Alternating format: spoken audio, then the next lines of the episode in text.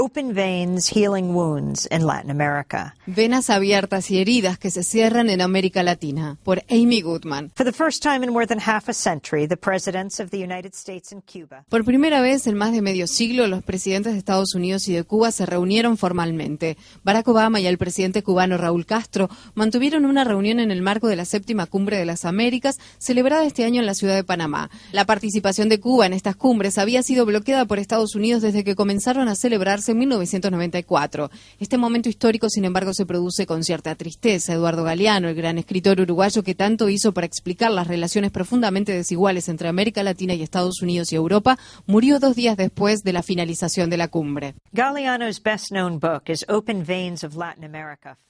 El libro más conocido de Galeano es Las venas abiertas de América Latina, cinco siglos de saqueo de un continente. Se publicó en 1971 y fue uno de los primeros en explicar el impacto de la dominación colonial del hemisferio a través de una amplia gama de acontecimientos históricos. El propio Galeano fue parte de muchos de esos acontecimientos fundamentales de la historia. Según contó, escribió el libro en 90 noches plegadas de cafeína, en las que trabajó para interconectar las historias que ya se habían contado antes por separado y en el lenguaje codificado de los historiadores, economistas o sociólogos. Traté de escribir de una manera tal que pudiera ser leído y disfrutado por cualquier persona, dijo. Mientras los golpes de Estado promovidos por Estados Unidos en la región derrocaban a los gobiernos democráticos, el éxito del libro iba en aumento. Esto convirtió a Galeano en un blanco de las dictaduras militares. Fue encarcelado en Uruguay y tras su liberación comenzó una vida en el exilio. Se radicó en Argentina donde fundó y editó una revista cultural llamada Crisis. Después del golpe militar respaldado por Estados Unidos en ese país en 1976, el nombre de Galeano se agregó a la lista de los condenados por los escuadrones de la muerte.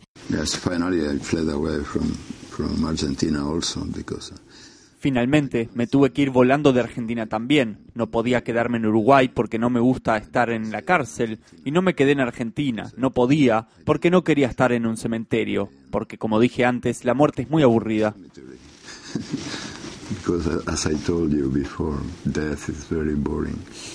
Dijo Galeano a Democracy Now! Nuevamente voló esta vez a España, donde comenzó a escribir su famosa trilogía Memorias del Fuego, que reescribe la historia de América del Norte y del Sur. Uh,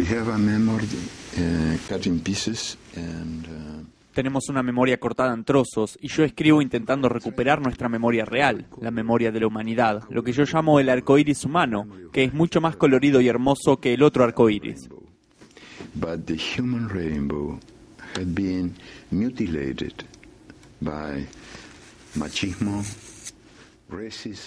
Pero el arco iris humano había sido mutilado por el machismo, el racismo, el militarismo y un montón de otros sismos.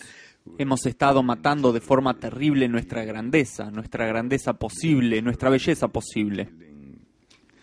Our greatness, our possible greatness, our possible beauty.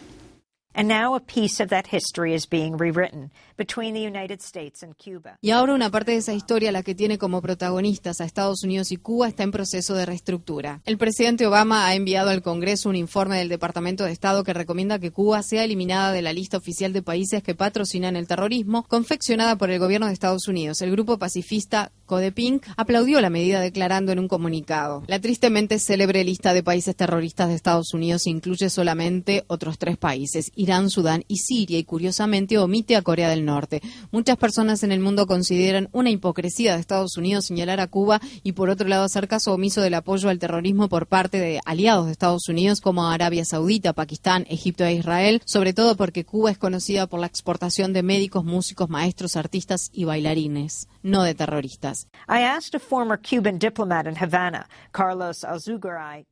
Le consulté a un ex diplomático cubano, Carlos Alzugaray Treto, su opinión acerca de las críticas que recibió el presidente Obama por su propuesta de retirar a Cuba de la lista de países terroristas, especialmente de personas como el senador republicano y ahora candidato a la presidencia Marco Rubio, un cubano estadounidense de Florida. Marco Rubio dijo: Well, La decisión tomada por la Casa Blanca hoy es terrible, pero lamentablemente no me toma por sorpresa. Cuba es un estado que auspicia el terrorismo, alberga fugitivos de la justicia estadounidense, entre ellos una persona que mató a un policía en Nueva Jersey hace más de 30 años. Es también el país que está ayudando a Corea del Norte a evadir las sanciones de armamento impuestas por Naciones Unidas. Deberían haber permanecido en la lista de estados patrocinadores del terrorismo y creo que esto envía un mensaje escalofriante a nuestros enemigos en el extranjero de que esta Casa Blanca ya no se toma con seriedad el hecho de llamar al terrorismo por su nombre. El diplomático cubano Carlos Alzugaray respondió. Bueno, en el primer lugar, el señor Rubio no es cubano-americano, no nació en Cuba, es hijo de inmigrantes cubanos y no sabe nada de Cuba. Rubio debería preocuparse por tener terroristas. Un terrorista como Luis Posada Carriles, viviendo en Miami, tiene el terrorismo muy cerca, en la propia Miami, a mucha menor distancia de su casa que los 145 kilómetros que separan a Cuba de Florida y no se queja. Luis Posada Carriles Luis Posada Carriles fue agente de la CIA y admitió haber sido el autor intelectual del atentado contra un avión de cubana de aviación en 1976, en el que murieron las 73 personas que iban a bordo. Venezuela ha procurado su extradición por mucho tiempo, pero el gobierno de Estados Unidos se niega a cumplir, permitiendo que Carriles camine libremente por las calles de Miami.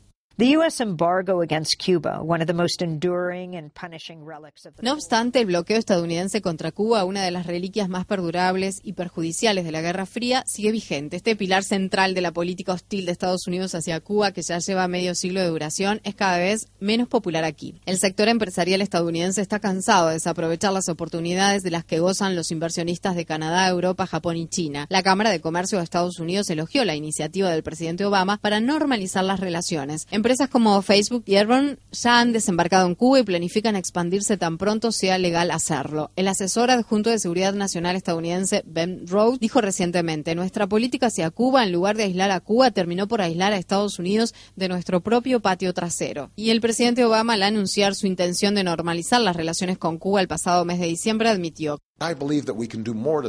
Creo que podemos hacer más para apoyar al pueblo cubano y promover nuestros valores a través de compromisos. Después de todo, estos 50 años han demostrado que el aislamiento no funcionó. Es hora de un nuevo enfoque.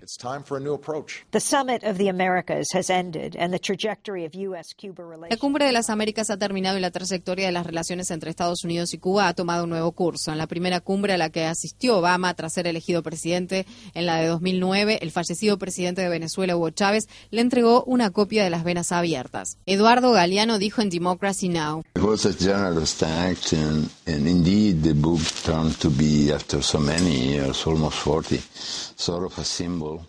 Fue una acción generosa y de hecho el libro se convirtió después de tantos años, casi 40, en una especie de símbolo. Mi estilo ha cambiado mucho, ahora escribo de una manera muy diferente, pero yo no estoy arrepentido de esa obra en absoluto, ni de una sola coma, ni de un solo punto, y creo que puede ser un libro útil para entender que la riqueza y la pobreza están íntimamente conectadas, así como también la libertad y la esclavitud. No hay riqueza realmente inocente de causar pobreza, y no hay libertades que no tengan algo que ver con la esclavitud así que traté de escribir un libro de una manera tal que pudiese ser leído y disfrutado por cualquier persona. Y es por eso que perdió el premio Casas de las Américas, debido a que el jurado consideró que no era serio. En ese momento, los intelectuales de izquierda estaban seguros de que para ser leídos había que ser aburridos, y el libro no era aburrido, por lo que no era suficientemente serio. Después, afortunadamente para mí, la dictadura militar consideró que yo era muy serio y lo mandó a la quema, y esa fue mi mejor publicidad, mi mejor herramienta de mercado. And this was my best publicity, my best uh, marketing, marketing, market, yeah. If he hasn't already, Obama should read the book. Si aún no lo leyó, Obama debería leer el libro. Como dijo el escritor británico John Berger sobre Galeano, publicar a Eduardo Galeano es publicar al enemigo, el enemigo de la mentira, de la indiferencia y sobre todo del olvido. Gracias a él se recordarán nuestros crímenes. Su ternura es devastadora, su veracidad furibunda. Ojalá Eduardo Galeano descanse en paz. Probablemente pocas cosas lo harían más feliz que el hecho de que el bloqueo a Cuba también sea enterrado.